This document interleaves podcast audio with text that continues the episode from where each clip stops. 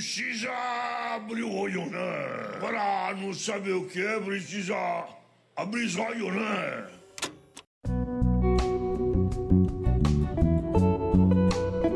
Olhos rasgados, Xing Ling, abre o olho japa. São tantos termos pejorativos destinados a pessoas amarelas que não caberiam aqui. Além de desumanizar e incentivar a ideia de eterno estrangeiro no Brasil, esses termos atingem diretamente a autoestima e o convívio social de descendentes.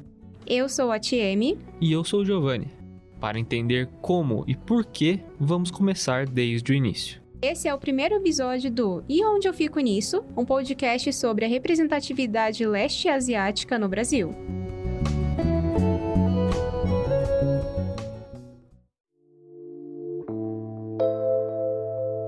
Em 1814, tivemos a primeira imigração chinesa como iniciativa experimental, que foi considerada um fracasso, visto que os chineses não possuíam prática no cultivo de fazendas. O fracasso com os chineses atribuiu já naquela época inúmeros estereótipos negativos, como por exemplo, fracos, indolentes, depravados, viciados e raça inferior, muito diferente dos imigrantes europeus. Segundo Fernanda Nandakari Hirata, em sua monografia intitulada Asiáticos Amarelos na Publicidade Brasileira, a partir da abolição da escravatura, o Brasil passou a receber grandes fluxos migratórios de leste asiáticos, destacando-se a imigração japonesa, que recebeu incentivo político para a entrada no país. Mas quem são os leste asiáticos? Leste asiáticos são os imigrantes de origem de países como a China, Coreia do Sul, Coreia do Norte, Japão, Mongólia, a ilha de Taiwan e os territórios de Hong Kong e Macau. Por conta deste grande fluxo migratório, os japoneses passaram a ser um componente importante na construção da identidade multirracial do Brasil. Mesmo assim, os leste asiáticos não são considerados parte da diversidade do país, sendo constantemente considerados imigrantes. A ideia do asiático como eterno estrangeiro é enfatizado por Hugo Katsuo. O mito dessas raças para explicar, e aqui eu vou usar uma definição da Gabriela Shimabuko novamente, que seria a ideia de que o Brasil é formado pela confluência simbólica de, das três raças, indígenas, negros e brancos. Ou seja, amarelos não, não estão na construção. Então você vai ter filmes como Macunaíma,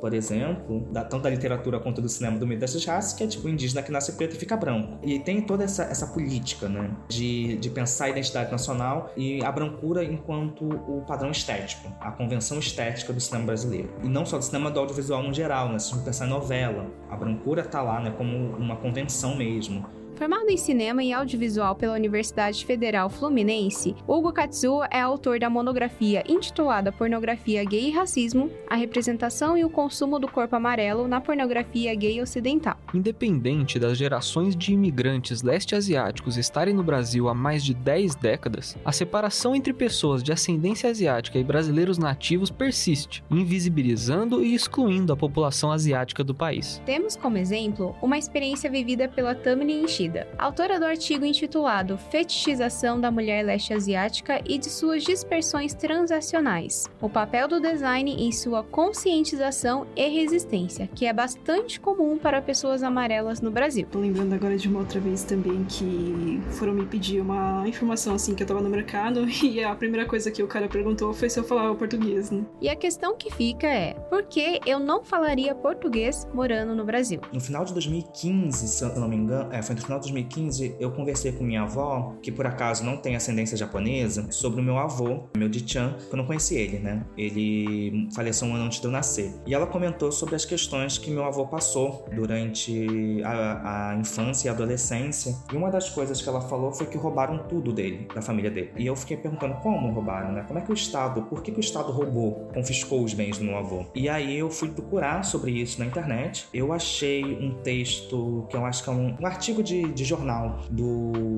Matina Suzuki, chamado, acho que se chama Quebrando o Silêncio, em que ele fala sobre as perseguições em relação a pessoas é, de ascendência japonesa, né, os japoneses e os descendentes, durante a Segunda Guerra Mundial, e é quando eu descubro o termo perigo amarelo. Só que por algum motivo muito doido, eu, não, eu nunca associei o termo perigo amarelo à questão da racialidade amarela, que para mim era muito mais uma questão política da Segunda Guerra Mundial do que uma questão de raça. Aí à medida que eu fui pesquisando mais, estudando mais, eu entrei em contato com esse termo, né, enquanto categoria racial, termo amarelo, e conheci a página, o Perigo Amarelo, do Facebook, que na época tinha acabado de ser criada, se não me engano, acho que ela é criada em 2015, 2016. E aí eu, eu foi muito uma coisa muito doida, né, porque eu pensei, caramba, eu não sou a única pessoa que estava pensando nessas coisas. Não é uma coisa individual minha, de tipo, eu passei por isso, é uma experiência coletiva. E a partir do Perigo Amarelo, né, da página, eu consegui, eu entrei em contato com um blog do Perigo Amarelo, que é o blog Outra Coluna, onde tinha textos que explicavam é, de forma teórica, com fatos históricos, com documentação e tudo mais, a questão amarela,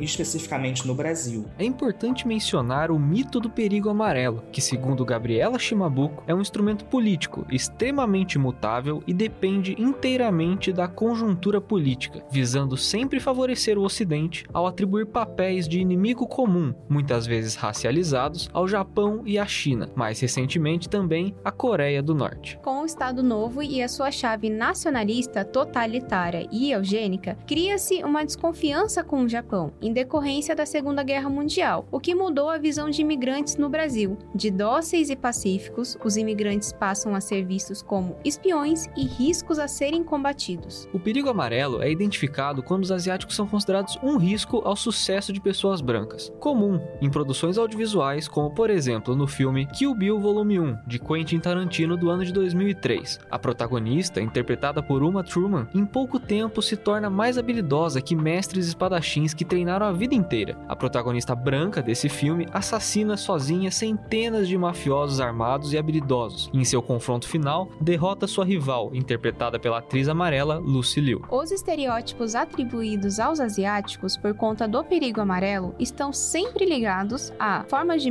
menosprezar e diminuir, evitando que assim o asiático roube o seu espaço. Mas o perigo amarelo não é a única influência para todos os estereótipos dos asiáticos. Ele atua em conjunto com o mito da minoria modelo, que será abordada no próximo episódio. Se você se interessou pelo assunto, fique de olho. Em breve, o livro Perigo Amarelo nos Dias Atuais Reflexões de uma Nova Geração, que fala sobre questões raciais amarelas contemporâneas no Brasil, será lançado por Hugo Katsu, que organizou o projeto em conjunto com Edilene Daniel Severiano. Você encontra informações na descrição desse episódio. Até a próxima!